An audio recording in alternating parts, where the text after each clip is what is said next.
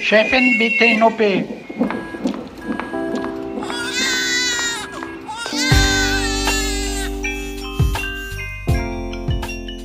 Hallo und ganz herzlich willkommen zum Gyncast der unzensierten Sprechstunde mit Dr. Mandy Mangler. Endlich treffen wir uns heute mal wieder im Auguste-Victoria-Klinikum in Berlin-Schöneberg, hier in diesem kleinen ärztlichen Bereitschaftszimmer, in das heute die Sonne reinscheint. Wir, das sind Esther Kugelbohm vom Tagesspiegel. Hallo allerseits. Das bin ich, Anna Kemper vom Zeitmagazin und natürlich herzlich willkommen, liebe Mandy. Du bist hier Chefärztin der Gynäkologie und Geburtshilfe und wir begrüßen dich ganz herzlich. Ja, hallo zusammen. Schön, dass mal wieder geklappt hat. Ja, das finde ich auch. Denn, äh, liebe HörerInnen, Mandy und ich hatten trotz dreifacher Impfung Corona und deshalb konnten wir nicht so arbeiten, wie wir es gerne getan hätten und waren dann doch äh, etwas beeinträchtigt in unserem Dasein. Inzwischen ist aber alles wieder okay und auch unser Aufnahmeleiter Markus ist nicht mehr in Quarantäne und kann heute auch wieder dabei sein. Und ich freue mich sehr, euch alle wiederzusehen. In der letzten Folge hatten wir ja das Thema frühe Fehlgeburt und wir haben darüber geredet, was die Ursache dafür sein kann, wie sie festgestellt wird und wir haben auch aufgeklärt, welche Möglichkeiten es nach einer Fehlgeburt gibt, also Abbluten mit oder ohne Medikamente und Absaugung. Und heute würden wir gerne darüber sprechen, wie es ist, wenn Menschen mehrere Aborte hintereinander haben und darüber, was geschieht, wenn der Fötus nach dem Ablauf der ersten zwölf Wochen stirbt also wenn ein sogenannter Spätabort geschieht. Und das also zur Warnung vorweg. Unsere Schilderungen können da eventuell für manche von euch schwierig sein. Und entscheidet selbst, ob ihr weiter zuhören mögt, wenn ihr zum Beispiel gerade selber schwanger seid oder ähnliches erlebt habt. Richtig. Und äh, schließlich wollen wir noch wie wir es in der letzten Folge schon angekündigt haben, versuchen zu erklären, warum eigentlich das Thema Abort immer noch so oft tabuisiert wird und warum es so schwierig ist, darüber zu reden und sogar Freundinnen diese Erfahrung untereinander oft verheimlichen. Ich habe zum Beispiel schon häufiger beobachtet, wenn eine anfängt, offen über ihre sogenannte Fehlgeburt zu reden, und Fehlgeburt, das Wort haben wir ja in der letzten Folge schon kritisch diskutiert. Also wenn eine über ihre Fehlgeburt spricht, dann stimmen häufig viele andere mit ein und sagen, ja, ich habe das auch erlebt und mir ging es genauso. Hm, habe ich auch schon beobachtet. Äh, okay, schweigen tun wir hier im Güncast jedenfalls nicht. Wir haben schon sehr häufig über Themen gesprochen, die uns auch persönlich sehr nahe gehen. Trotzdem würden wir auch gerne bei diesem für die meisten wahrscheinlich sehr schwierigen Thema versuchen, nicht nur möglichst viele medizinische Details zu klären, sondern auch den Ablauf einer stillen Geburt zu beschreiben. Du, Mandy, hast ja als Ärztin solche Geburten schon miterlebt und wir glauben, dass es wichtig ist, darüber zu sprechen. Mandy, lass uns doch jetzt zum Anfang äh, bitte erstmal klären, ab wie vielen Schwangerschaftsverlusten spricht man denn eigentlich von einem habituellen Abort, also einem wiederholten Abort? Von habituellen Aborten spricht Frau ab dem Verlust von zwei oder mehr Schwangerschaften. Insgesamt betrifft es ungefähr ein bis zwei Prozent aller Schwangerschaften. Und es ist vielleicht auch ganz interessant zu wissen, dass sich in 40 Prozent der Fälle gar keine richtige Ursache finden lässt. Also ist es dann so, dass ein Mensch oder auch das Paar nach zwei oder drei Aborten, unabhängig von der Schwangerschaftswoche, in der die Schwangerschaft geendet hat, medizinisch anders behandelt wird als nach weniger Aborten? Und zumindest würde man dann nicht mehr sagen, das ist im Bereich des statistisch Normalen. Also wir hatten ja darüber gesprochen, dass Schwangerschaften insgesamt mit einem sehr hohen Prozentsatz von zum Teil 40 bis 50 Prozent ähm, nicht weiter wachsen. Also man sagt, das ist statistisch doch häufiger, als es sein sollte, wenn man zwei oder drei Aborte hintereinander hat. Und dann fragt man sich, woran es liegt, weil wir Menschen, wir suchen ja immer nach Erklärungen und auch um zu sehen, ob man vielleicht etwas tun kann, damit es nicht nochmal geschieht. Und früher, da hat man da sehr viel Diagnostik durchgeführt. Und jetzt gibt's aber die neue Leitlinie Recurrent Pregnancy Loss der European Society of Human Reproduction and Embryology. Das ist im Bereich der Reproduktionsmedizin und Embryologie die führende wissenschaftliche Fachgesellschaft in Europa. Und meine klugen KollegInnen, Professor Heribert Kentenich, Isabel von Plauen und Dr. Anna Julka Weblus aus dem Fertility Center in Berlin, haben dann eine ganz kluge Zusammenfassung in einer unserer Fachzeitschriften Gynäkologie und Geburtshilfe geschrieben. Das ist ein verdächtig äh, neutraler Titel für eine gynäkologische Fachzeitschrift, nämlich äh, sie heißt äh, nicht der Frauenarzt oder der Gynäkologe. Ja, schön wäre es, wenn es ein Witz wäre, aber so ist es leider.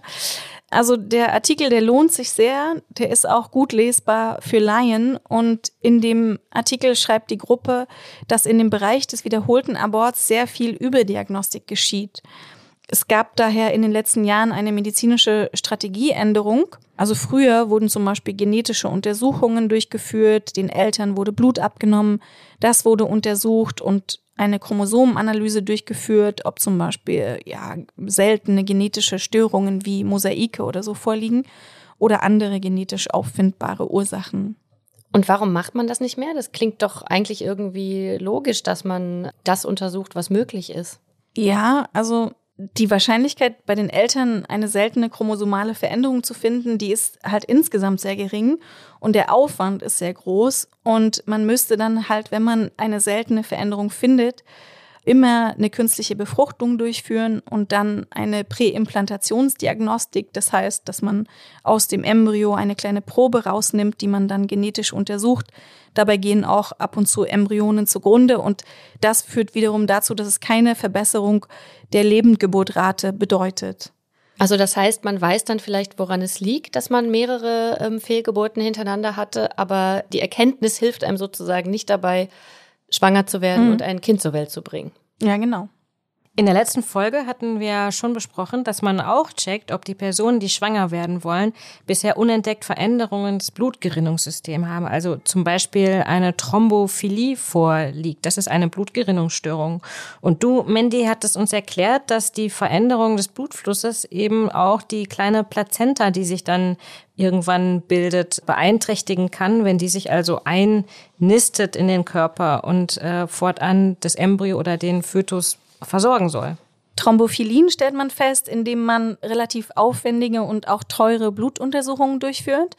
Und man kann aber sagen, wenn eine Schwangerschaft vor der achten Woche verloren wird, dann ist keine Thrombophilie verantwortlich, denn diese wird erst relevant, wenn es dann eine Plazenta gibt und in dieser Plazenta kleine Thrombosen, also Gefäßverklebungen entstehen. Und diese Untersuchung erhöht auch nicht die Chance auf eine Lebendgeburt, wenn ich jetzt feststelle, da liegt das vor und kann man das dann nicht behandeln? Das habe ich mir von meiner sehr kompetenten reproduktionsmedizinischen Freundin Dr. Manja Krause nochmal erklären lassen. Das ist so, dass dieses Thrombophilie-Screening auch genauso wie das genetische Screening keine Konsequenz für die Lebendgeburtrate hat, außer, ja, außer beim Antiphospholipid-Syndrom. Mandy, kannst du dieses Antiphospholipid-Syndrom nochmal bitte kurz erklären? Das Antiphospholipid-Syndrom ist also ein seltenes Syndrom, bei dem Gefäßverklebungen und also Thrombosen auftreten und deswegen behandelt man das mit niedrig dosiertem Aspirin, 75 bis 100 Milligramm pro Tag und Heparin, was man eben subkutan spritzt. Und das sollte man dann auch, wenn man an einem Antiphospholipid-Syndrom leidet, schon ab dem positiven Schwangerschaftstest tun. Und diese Behandlungsoption, die erhöht dann die Möglichkeit der Lebendgeburt. Aber woher soll ich denn wissen, dass ich unter diesem Syndrom leide, wenn diese Diagnostik gar nicht mehr durchgeführt wird? In der Realität bedeutet das eben, dass man nicht mehr so ein ganz ausgedehntes Thrombophilie-Screening macht und so ganz viele Dinge abnimmt, sondern eben für dieses Antiphospholipid-Syndrom nur noch äh, screenen muss, weil das im Prinzip das einzige ist mit einer therapeutischen Konsequenz, was eben wichtig zu wissen ist dann für die Schwangere. Und in dem Artikel, den wir gerade zitiert haben von Isabel von Plauen und Anna Julka Weblos, da steht übrigens das tolle Wort Polypragmasie. Kennt ihr das? Ich kenne nur Polyamorie. Ich habe es auch nie gehört. Damit nichts zu tun. War ja klar.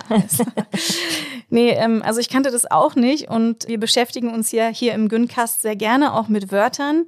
Und Polypragmasie heißt, dass man einfach wie wild diagnostiziert und therapiert, so, aber dass daraus nicht immer was Sinnvolles entsteht.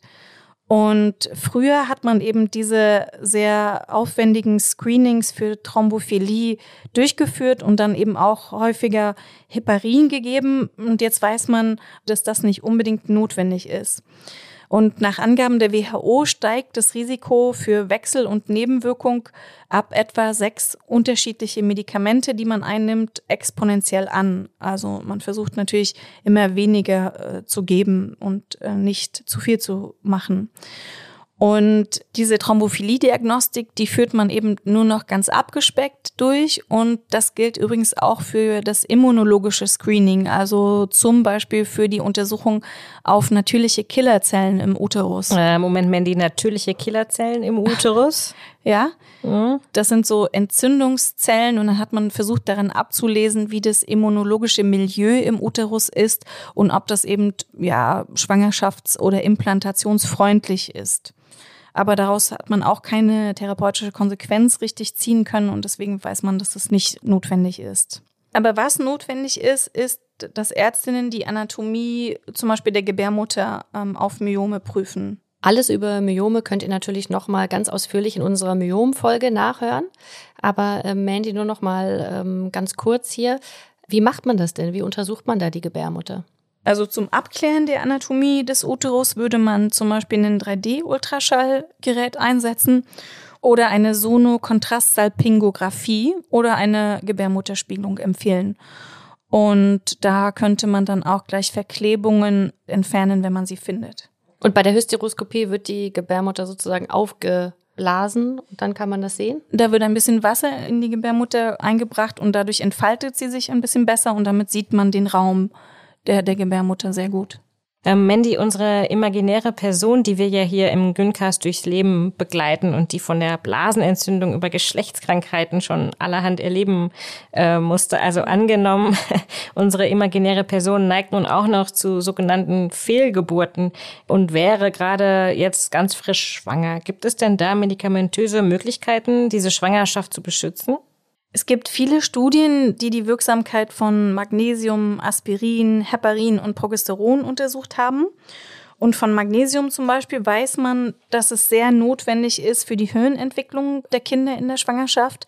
Aber zur Abortprophylaxe hat es seine Berechtigung nicht mehr. Aber wenn ich das früher gewusst hätte, äh, das wäre sehr hilfreich gewesen, denn ich habe nicht so schöne Erinnerungen äh, daran, diese Magnesium-Sprudeltabletten einzunehmen. Also wenn einem eh schon mhm. übel ist und dann steht da so ein herrliches Glas weißlich sprudelnder Flüssigkeit und die soll man jetzt exen, ähm, das fand ich immer richtig schlimm. Deswegen äh, schade. Also dass ich das nicht früher gewusst habe.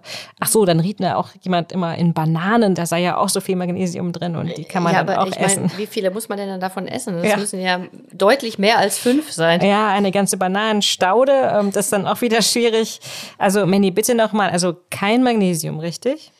Nein, also früher hat man das gegeben ähm, und heute gibt man kein Magnesium mehr zum Vermeiden eines Abortes sondern nur noch als Behandlung von Präeklampsie. Das ist eine seltene ähm, Schwangerschaftserkrankung. Da hat es noch seine Berechtigung.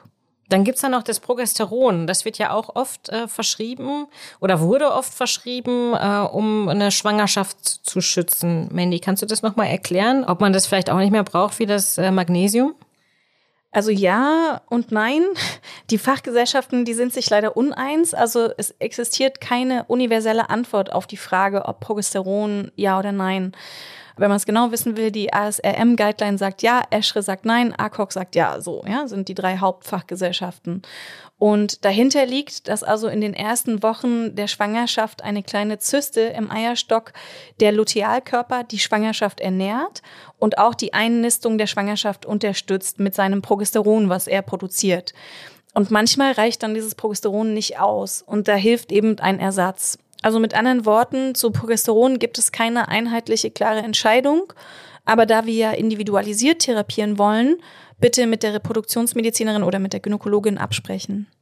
Das Progesteron, das kommt ja in so kleinen, weichen, weißen Kügelchen oder Zäpfchen, die man sich vaginal reinschieben muss, oder? Wie tief eigentlich? Und ginge das auch, diese Kügelchen zu schlucken? Also so tief, dass sie nicht rausfallen, die Kügelchen. Nützt nichts, wenn man sich jetzt einen Zentimeter ähm, nur reinsteckt. Also so, so, so tief, wie es geht, letztendlich. So tief wie ein Tampon. Ja, genau. Und diese Kügelchen, interessanterweise, sind die so, dass man sie entweder oral oder vaginal geben kann. Und man kann die aber auch als Spritze, also diesen Wirkstoff kann man auch als Spritze dann ähm, bekommen. Und oral, wenn man diese kleinen Kügelchen oral nimmt, dann hat man mehr gastrointestinale Nebenwirkungen, also zum Beispiel Bauchschmerzen, Übelkeit. Und vaginal muss man sich dann eben in die Vagina stecken und gibt dann eben diesen etwas äh, weißlichen Ausfluss.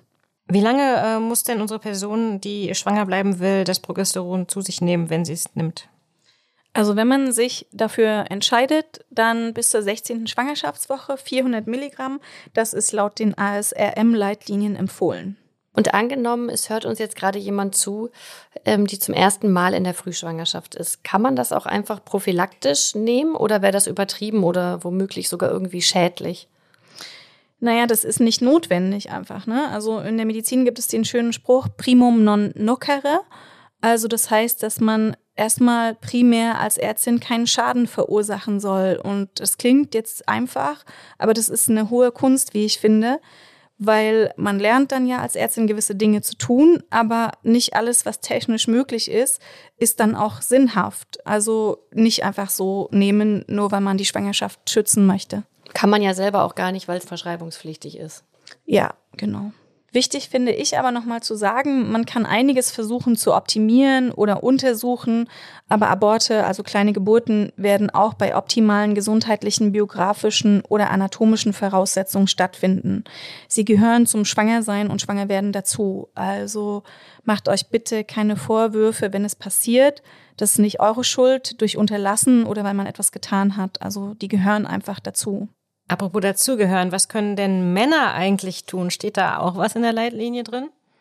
Ja, da auch Männer kommen in der Leitlinie vor. Man sollte bei ihnen Lebensstilfaktoren erfassen, also gucken, rauchen sie, konsumieren sie Alkohol, wie sieht's aus mit der Bewegung und dem Gewicht. Und wenn da etwas ist, was eben auffällig ist, dann könnte man das optimieren, weil es wird ein Zusammenhang zwischen Faktoren des Lebensstils und Spermienqualität angenommen. Und ein Spermiogramm würde man analysieren, um die Spermienqualität zu beurteilen. Mandy, wie ist es denn mit den habituellen Aborten? Wenn man das jetzt immer wieder erlebt, ist es ja schwer, sich immer wieder dafür zu entscheiden, es zu probieren. Wie sehen denn da die Prognosen eigentlich aus, dass es am Ende dann doch eben zu der Geburt eines Kindes kommt?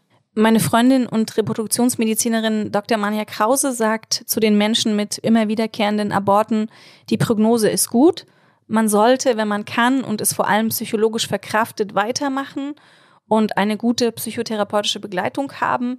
Und die Wahrscheinlichkeit, dass eine von den Schwangerschaften dann bleibt, die ist eben hoch. Und auch nach mehrfachen Aborten ist die Prognose noch gut.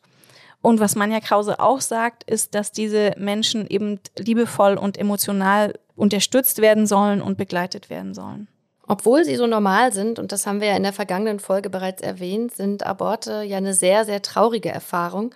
Und wenn sie gleich mehrfach hintereinander vorkommen, ist das natürlich für die Betroffenen besonders schlimm und belastend.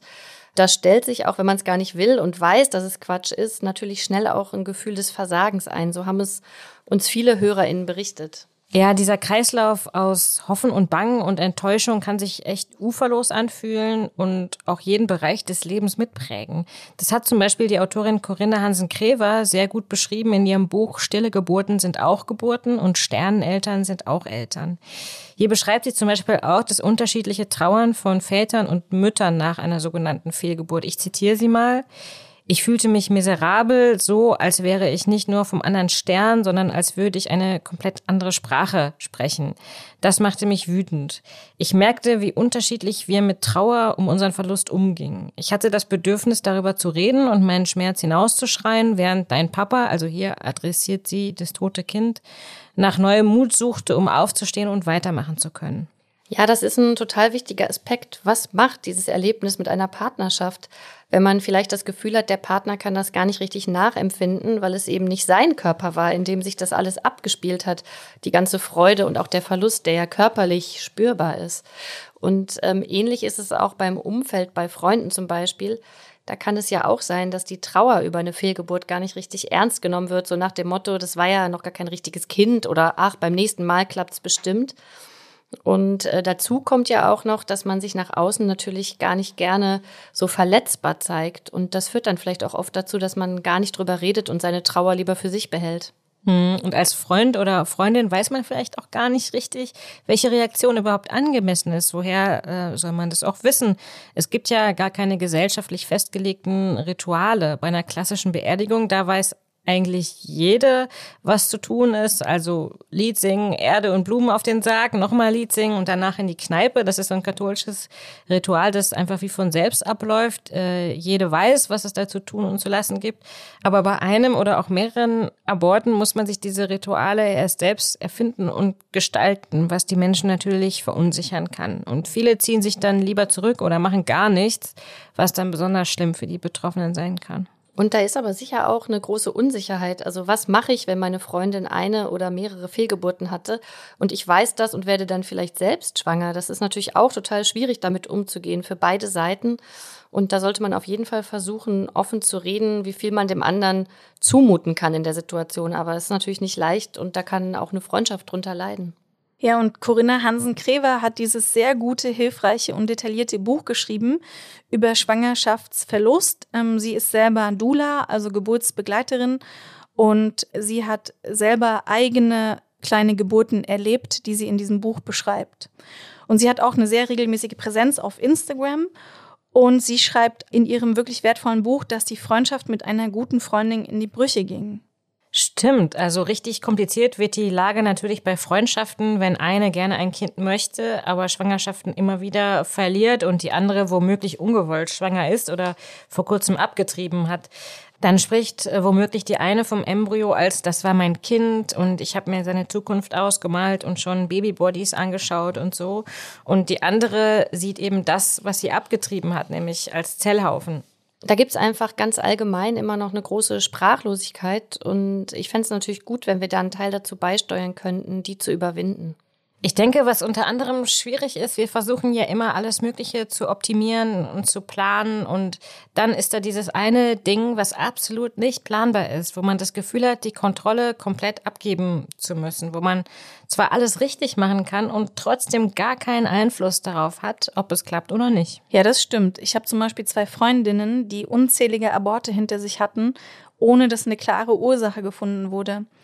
Zum Beispiel Julia, sie hatte ein Kind Mitte 30 und dann weiteren Kinderwunsch und dann reproduktionsmedizinische Behandlungen, künstliche Befruchtung und schwanger werden war nie ihr Problem, aber schwanger bleiben war ihr Problem und sie war mm, wirklich oft schwanger, also fünf bis sieben Mal ungefähr.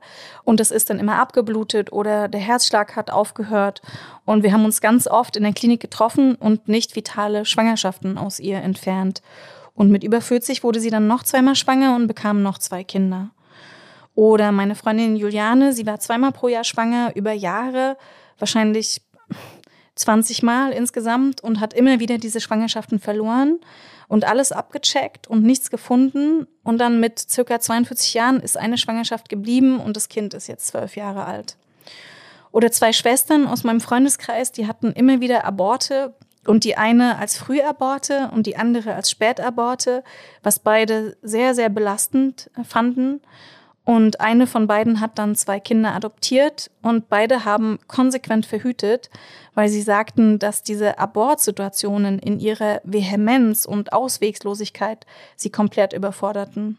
Ja, Mandy, da sind wir jetzt ja ähm, schon auch beim Thema Spätabort Könntest du uns zunächst mal mit einer Definition da weiterhelfen? Also wann sprecht ihr MedizinerInnen von einem Spätabort?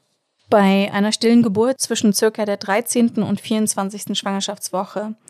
Und nach der 24. Woche spricht man dann von einer Totgeburt.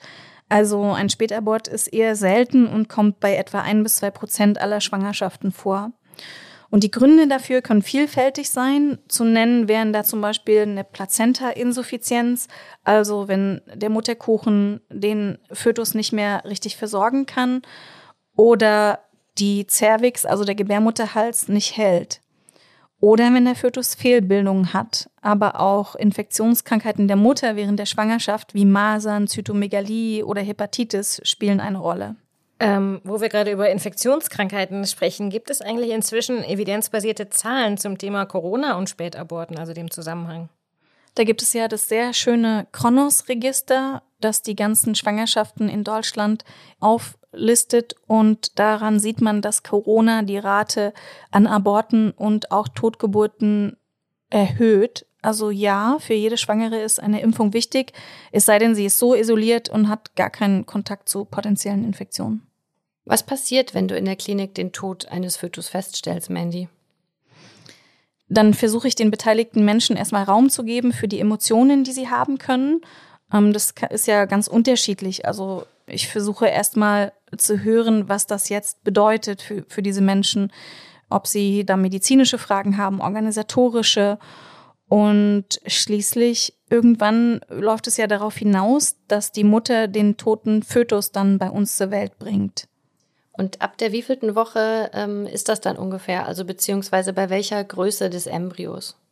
Je nach Größe des Fötus kann man ab der 12., 13. Schwangerschaftswoche nicht mehr so gut und gefahrenlos absaugen und dann gebiert man eben das Kind. Das ist eine furchtbare Vorstellung. Findest du? Ich finde es mhm. gar nicht so furchtbar. Also ich finde es nicht nur furchtbar. Und es kann, so seltsam das jetzt klingt, auch eine sehr schöne Komponente haben. Das sind so sehr emotionale Geburten für alle Beteiligten. Das sagt auch Corinna Hansen-Krever in ihrem Buch und mit der ich ja auch im Vorfeld zu dieser Folge sprechen konnte. Es gibt Paare, die wollen das Kind nicht sehen oder diesen Prozess nicht erleben. Aber aus der Erfahrung kann ich sagen, die Mehrheit möchte es. Und ich selber habe mich auch für eine stille Geburt entschieden, obwohl der Embryo klein war und obwohl ich operieren sehr, sehr gerne mag. Ähm, aber in dem Fall hat mir der Prozess des Gebärens äh, geholfen, ähm, wie eine Geschichte, die dann ein Ende hat und ein Ende braucht. Und ich wollte halt bei diesem Ende dabei sein. Wie viel Zeit vergeht denn meistens äh, zwischen Diagnose und äh, dieser Geburt, Mandy? Das kommt auf die Familie an. Also es besteht keine Eile. Man kann diese Entscheidung und das Vorgehen dann in Ruhe besprechen und sich überlegen, wie man damit umgeht und wie man das organisiert auch. Es gibt eben ganz, ganz selten dieses Dead-Fetus-Syndrom. Also das bedeutet, dass Gerinnungsfaktoren im Körper der Schwangeren aktiviert werden und dann die Gerinnung eben losgelöst wird. Aber das ist so, so selten, dass ich das auch noch nie erlebt habe. Natürlich, und das kann man gar nicht häufig genug sagen, hat die Mutter in diesem Moment Anrecht auf die Begleitung durch eine Hebamme. Da gibt es in den meisten Kliniken ganz tolle Menschen, die auf die Begleitung von kleinen Geburten spezialisiert sind. Wenn die Schwangere dann in der Klinik eintrifft, wie geht's dann konkret los? Ich nehme an, die Geburt wird eingeleitet und kommt die Schwangere dann auf die ganz normale Wöchnerinnenstation? Die Schwangere kommt meistens in die Gynäkologie, also eher nicht in den Bereich der Geburtshilfe. Und wir versuchen in meiner Klinik zum Beispiel stille Geburten am Wochenende zu organisieren, weil es dann einfach ein bisschen ruhiger im Krankenhaus ist und die Atmosphäre ist für eine kleine Geburt geeigneter, finde ich. Und ja, dann wird die Geburt eingeleitet mit Prostaglandinen. Und bis die Wehen dann regelmäßig werden, kann es eine Weile dauern. Und bekommt die Schwangere oder das Paar in dieser Zeit psychologische Unterstützung? Steht ihr da jemand zur Seite? Es gibt Psychologinnen, die kommen können, aber es ist klassisch in dieser Geburtssituation eher nicht regulär der Fall, weil man ist dann meistens mit der Geburt beschäftigt und sehr auf das Körperliche konzentriert. Aber hinterher wäre es hilfreich oder in den Wochen danach. Hm. Ich habe mich noch gefragt, ein reifes Baby dreht sich ja idealerweise irgendwann in die Geburtsposition, wenn es Lust dazu hat. Aber ein totes Baby ist ja in diesem Stadium vielleicht mal so groß wie eine Hand. Also wie kommt es eigentlich raus?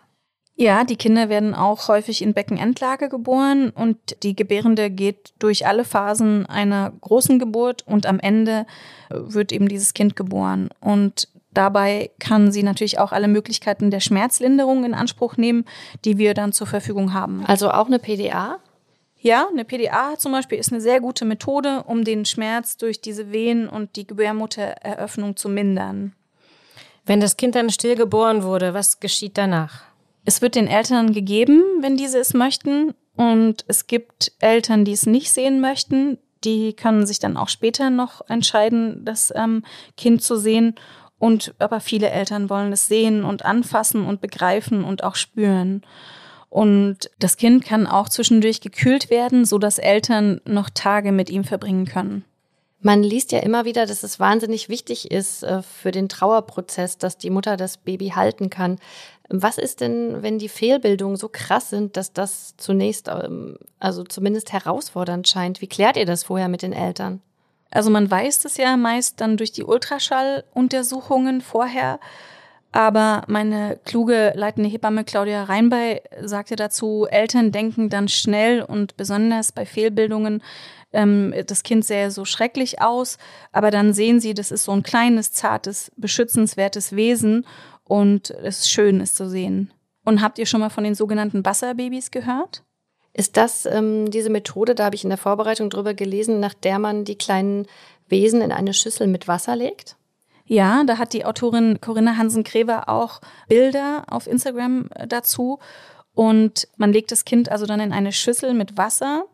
Und warum Wasser? An der Luft würde die zarte Haut relativ schnell eintrocknen und einfallen. Und im Wasser geschieht es nicht. Das bedeutet, die zarte Haut des Babys wird nicht so gedrückt und wenn man es rausholt, kann man es abtrocknen, spüren und dann wieder ins Wasser legen. Habt ihr in der Klinik Rituale entwickelt, wie sich eine Familie von dem toten Baby verabschieden kann? Werden zum Beispiel Fotos gemacht oder Fußabdrücke genommen? Ja, wir haben diese Moses-Körbchen. Das sind eben so eine kleinen Weidenkörbchen, wo man, wo das äh, Kind dann reingelegt wird und wir fertigen auch immer Fotos und Fußabdrücke an und wir haben Spenden bekommen mit kleinen Tüchern zum Umwickeln des Kindes und Mützchen und Decken für die stillgeborenen Kinder. Und die Fotos, die wir aufnehmen, die kommen in die Akte, wenn die Eltern sie erstmal nicht sehen wollen. Und wir nehmen auch die Maße des Kindes. Es erhält eine Geburtskarte. Also wir verfahren so wie auch bei großen Geburten mit den Kindern. Und wenn man Rituale nochmal nachlesen möchte, dann ist es auch in dem Buch von Corinna Hansen-Krever, da beschreibt sie sehr schön Rituale, die man vielleicht finden kann, um mit dieser Situation umgehen zu können. Und dann ist es ja nach der Geburt ähm, auch noch nicht vorbei. Also seelisch sowieso nicht, aber auch körperlich nicht. Ähm, die Mutter hat ja dann auch noch ein Wochenbett vor sich. Das heißt, der Körper braucht Zeit zu heilen. Die Milch schießt ein, obwohl ja niemand da ist, der gefüttert werden will. Ja, sie nimmt dann Abstillmedikamente ein, die ansonsten auch Menschen bekommen, die nicht vorhaben zu stillen. Und als Alternative kann man natürlich auch ohne Medikamente abstillen mit Hilfe von kühlenden Umschlägen oder dem festen Binden der Brüste. Dabei kann dann die Hebamme Rat und Unterstützung anbieten. Und wenn die Muttermilch oder Menschenmilch nicht abgepumpt wird, dann stellen sich die Brüste schnell auf die ausbleibenden Signale ein und die Milchbildung wird nach ein paar Tagen eingestellt. Tja, aber auch der leere Bauch, dem die Spuren der Schwangerschaft noch anzusehen ist, der macht dann die Abwesenheit des Babys schmerzlich klar und eine unterstützende und einfühlsame Betreuung im Wochenbett ist dann besonders wichtig, denn diese Zeit ist der Beginn einer vielleicht längeren Trauerzeit. Ich habe mich in der Vorbereitung erinnert ähm, an ein Buch, das die New Yorker Journalistin Ariel Levy geschrieben hat. Das ist so ein Memoir, in dem sie ähm, die stille Geburt ihres Sohnes beschreibt. Sie war damals 38 Jahre alt, im fünften Monat schwanger und für eine Recherche in der Mongolei, wo sie dann ihr Kind in einem Hotelzimmer in Ulaanbaatar ähm, tot zur Welt bringt, was sie sehr eindrücklich ähm, schildert. Soll ich das mal vorlesen? Ja, gerne. Also das geht so, ich kniete mich hin, beugte mich nach vorne und presste die Wange an die kühlen Fliesen. Ich weiß noch, dass ich dachte, das hier wird der größte Scheiß aller Zeiten. Ein unseliger Sturm fegte durch meinen Körper. Danach klafft eine kurze Lücke in meinem Gedächtnis. Dann lag da ein anderer Mensch vor mir auf dem Boden, bewegte Arme und Beine, war lebendig.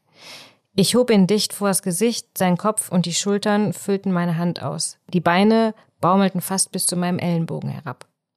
Ich wollte etwas Mütterliches tun, um ihm zu vermitteln, dass ich seine Mutter war und alles unter Kontrolle hatte. Ich küsste ihn auf die Stirn und an meinem Mund fühlte sich seine Haut an wie ein seidig glatter Frosch. Meine Kollegin Ilka Piepgras hat Ariel Levy in Manhattan besucht, als das Buch erschien.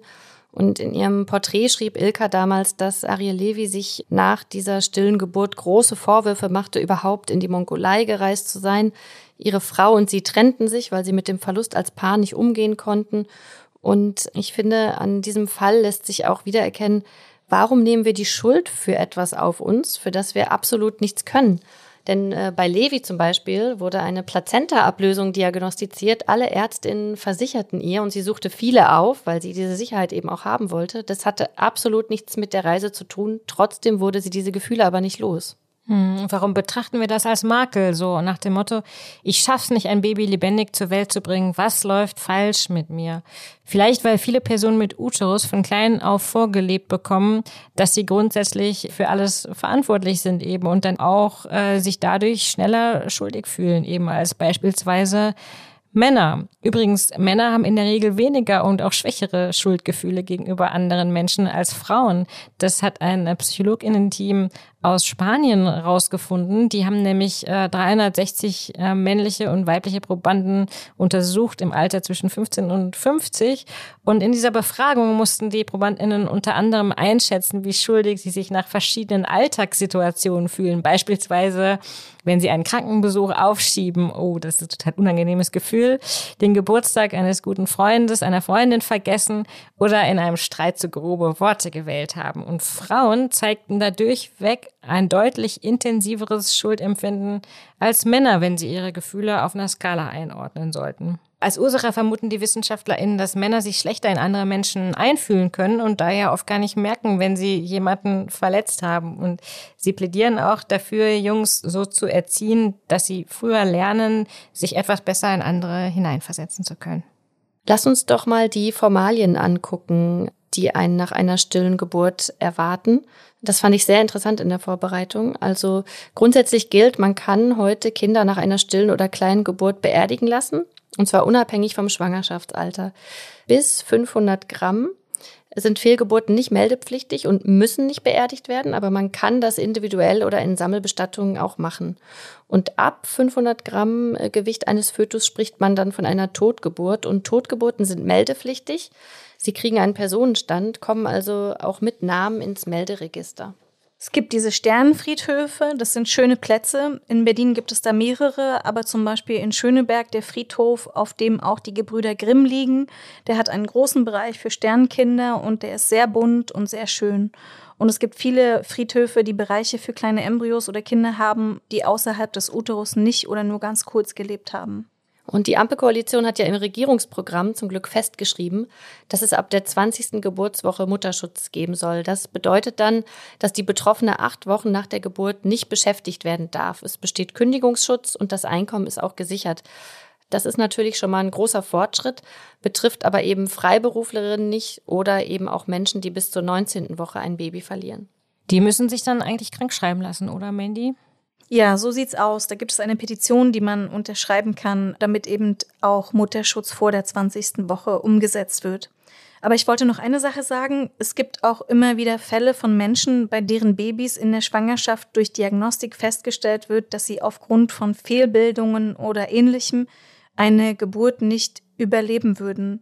Und diese Babys würden zwar zum Teil bis zur 40. Woche wachsen und können zum Teil auch lebendig geboren werden, aber es gibt keine Möglichkeit, dass sie lange außerhalb des mütterlichen Körpers überleben, beziehungsweise sie haben sehr schwere Fehlbildungen und das weiß man vorher durch Ultraschall zum Beispiel. Was passiert, wenn sich eine Mutter dann dagegen entscheidet, das Kind auszutragen, also die Schwangerschaft vor dem Ablauf dieser 40 Wochen eben zu beenden, es dann aber für eine Abtreibung rechtlich schon zu spät ist? Dann wird nach ausführlicher Beratung und auch Einschalten eines Ethikkonsils, das sind mehrere Menschen von verschiedener Ausbildung, die dann sich die Situation auch angucken und einen Rat geben, und dann wird ein Fetozid durchgeführt. Das Kind erhält dann durch die Bauchdecke ein Medikament, das seinen Herzschlag stoppt. Und dann wird es ebenso, wie wir beschrieben haben, auch geboren. Warum besteht in so einem Fall dann nicht die Möglichkeit, dass der Fötus abgesaugt wird oder später dann per Kaiserenschnitt entfernt wird? Es gibt doch sicher Menschen, die sich unter diesen Voraussetzungen gar nicht vorstellen können, zu gebären. Also absaugen geht ja nur bis zu einer gewissen Größe des Embryos und ab der 13. Schwangerschaftswoche wird es dann schwierig. Und einen Kaiserinnenschnitt extra dafür zu haben, also das ist ja immerhin eine Operation. Also es ist einfach auch physisch schonender, das Kind zu gebären. Was es psychologisch bedeutet und ob es in Frage kommt, das wird dann vorher ausführlich besprochen. Also das Thema sollten wir auf jeden Fall in einer der späteren Folgen nochmal ein bisschen ausführlicher behandeln. Das ist ja doch ähm, sehr, sehr komplex. Ja, das finde ich auch gut, wenn wir uns dem nochmal widmen später. Wisst ihr, was ich gerade denke? Dass Frauen und Personen mit Uterus einfach so unglaublich stark sind. Und ich finde es zum Beispiel extrem verständlich und respektabel, wenn sich jemand nach einer solchen Erfahrung oder auch nach einem äh, Früh- oder Spätabort gegen eine weitere Schwangerschaft grundsätzlich entscheidet und sagt, äh, nein, äh, das will ich für mich nicht mehr. Aber es gibt eben tatsächlich auch Menschen, die es dann weiter versuchen, Mandy, wie lange soll man denn eigentlich warten nach so einer Erfahrung, bis man probiert, wieder schwanger zu werden? Also früher hieß es, man soll drei Zyklen abwarten und heute weiß man aber, dass man eher keine Pause braucht. Also man kann es im nächsten Zyklus wieder probieren und unter Umständen wird man dann erstmal nicht sofort schwanger, weil der Körper eben noch mit der Wundheilung beschäftigt ist, aber dann klappt es eben im nächsten oder übernächsten Zyklus. Mandy, hast du Empfehlungen wie Frau, wenn sie dann wieder schwanger sein sollte, gut durch diese anstrengende Phase zwischen Hoffen und Bangen kommt? Können wir da unsere eigenen Coping-Strategien hier vielleicht teilen? Ja, das ist ja, wenn man dann schwanger wird nach einem Abort, das ist ja dann schon so, dass man auch Sorge hat, dass es wieder passiert und sich ähm, dann eben für sich selber überlegen kann, was kann man jetzt tun, um diese Angst in den Griff zu bekommen. Also für mich selber war das so, dass ich mir Mantras gesucht habe, dass ich ähm, mir dann immer wieder gesagt habe, das wird gut, es wird gut, es wird gut und mir das immer eingeredet habe, sozusagen, um mit dieser Angst umzugehen. Aber mh, mm, für jede kommt da vielleicht auch was anderes in Frage, oder? Oder wie habt ihr das gemacht? Hm, also ich habe mich daran erinnert, äh, einfach die Atmung zu trainieren. Mhm. Hat mir bis jetzt immer noch gut gegen alle möglichen Angstzustände geholfen. Mhm. Und ähm, finde ich eigentlich sehr, sehr ähm, effizient auch eben gerade die Atmungstechniken, die man beim Yoga lernt zum Beispiel. Und ich kann ein super Buch empfehlen von meiner Freundin Jessica Braun. Die hat ein Sachbuch geschrieben zum Thema Atmen, wo nochmal genau erklärt wird, wie geht es eigentlich richtig mit dem Atmen. Und ähm, diese Ängste hat man ja wahrscheinlich in jeder Schwangerschaft, egal ob dem jetzt eine Fehlgeburt vorausging oder nicht. Mhm. Und ich hatte damals bei meiner Schwangerschaft das Gefühl, dass jetzt, wo ich schwanger bin, überall äh, ich Berichte nur noch sah von, was alles schiefgehen kann. Und ich glaube, es ist auch ganz gut, wenn man ähm, nicht jeden dieser Berichte liest, um seine Angst nicht sozusagen noch zu nähren und noch größer werden zu lassen. Ja, also man kann nur versuchen, so ruhig wie möglich zu bleiben. Aber gleich, bevor sich unsere Wege wieder trennen, habe ich erstmal ein Mitbringsel für euch. Ah, da kommt wieder der Korb ins Spiel. ja, bitteschön. Upsala, ein Zettel. Ah, ich habe auch einen Zettel, da steht eine 2 drauf. Ich nehme an, ich lese vor, ja? Ja. Okay. Elsie kehrt nach Hause zurück. Mit diesen Worten feierte am Mittwoch die Zivilgesellschaft El Salvadors in den sozialen Netzwerken die Freilassung von Elsie, die zehn Jahre und sieben Monate wegen einer Fehlgeburt im Gefängnis verbracht hatte. Die damals 28-jährige alleinerziehende Mutter arbeitete gerade als Hausangestellte, als sie einen Notfall im Zusammenhang mit ihrer Schwangerschaft erlitt. Sie suchte Hilfe, doch statt medizinisch versorgt zu werden, wurde sie wegen des Verdachts auf Abtreibung verhaftet und wegen, in Anführungsstrichen, schweren Mordes zu 30 Jahren Haft verurteilt. Es wurden in den letzten zwei Jahrzehnten in El Salvador rund 181 Frauen, die eine Fehlgeburt erlitten hatten, strafrechtlich verfolgt. Puh. Ähm, bei mir steht auf dem Zettel, erst im November 2021 hatte der Interamerikanische Gerichtshof für Menschenrechte das Land El Salvador im Zusammenhang mit dem Tod einer Frau wegen Verstoßes gegen die Menschenrechte verurteilt.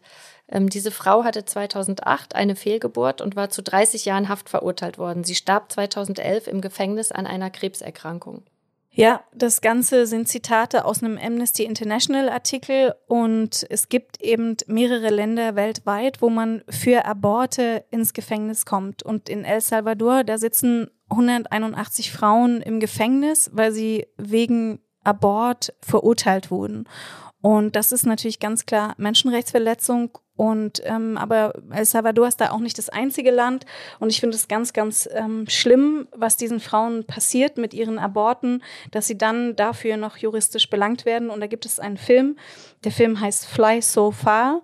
Das ist ein Dokumentarfilm von 2021 und der ist spanisch mit englischen Untertiteln von Celina Escher und da wird in einfühlsamer Weise das Schicksal dieser Frauen ähm, beschrieben. Vielen Dank, liebe HörerInnen, fürs Dranbleiben. In der nächsten Folge geht es hier im Göncast um ein ganz besonderes Thema, ein sehr spezielles. Wir machen nämlich einen kleinen Exkurs. Es geht um den Penis und alle Wortspiele zu diesem Thema möchten wir uns hier an dieser Stelle gerne verkneifen und erst in der nächsten Folge bringen. Ich bin auf jeden Fall ganz froh, dass wir uns mal nicht so einem harten Thema zuwenden. Mhm. Ja. Okay, dann ähm, bis zum nächsten Mal. Ja, danke, liebe Anna und liebe Mandy für eure Zeit und danke, lieber Markus, für deine kompetente und einfühlsame Aufnahmeleitung. Und bis zum nächsten Mal. Tschüss. Tschüss. Tschüss.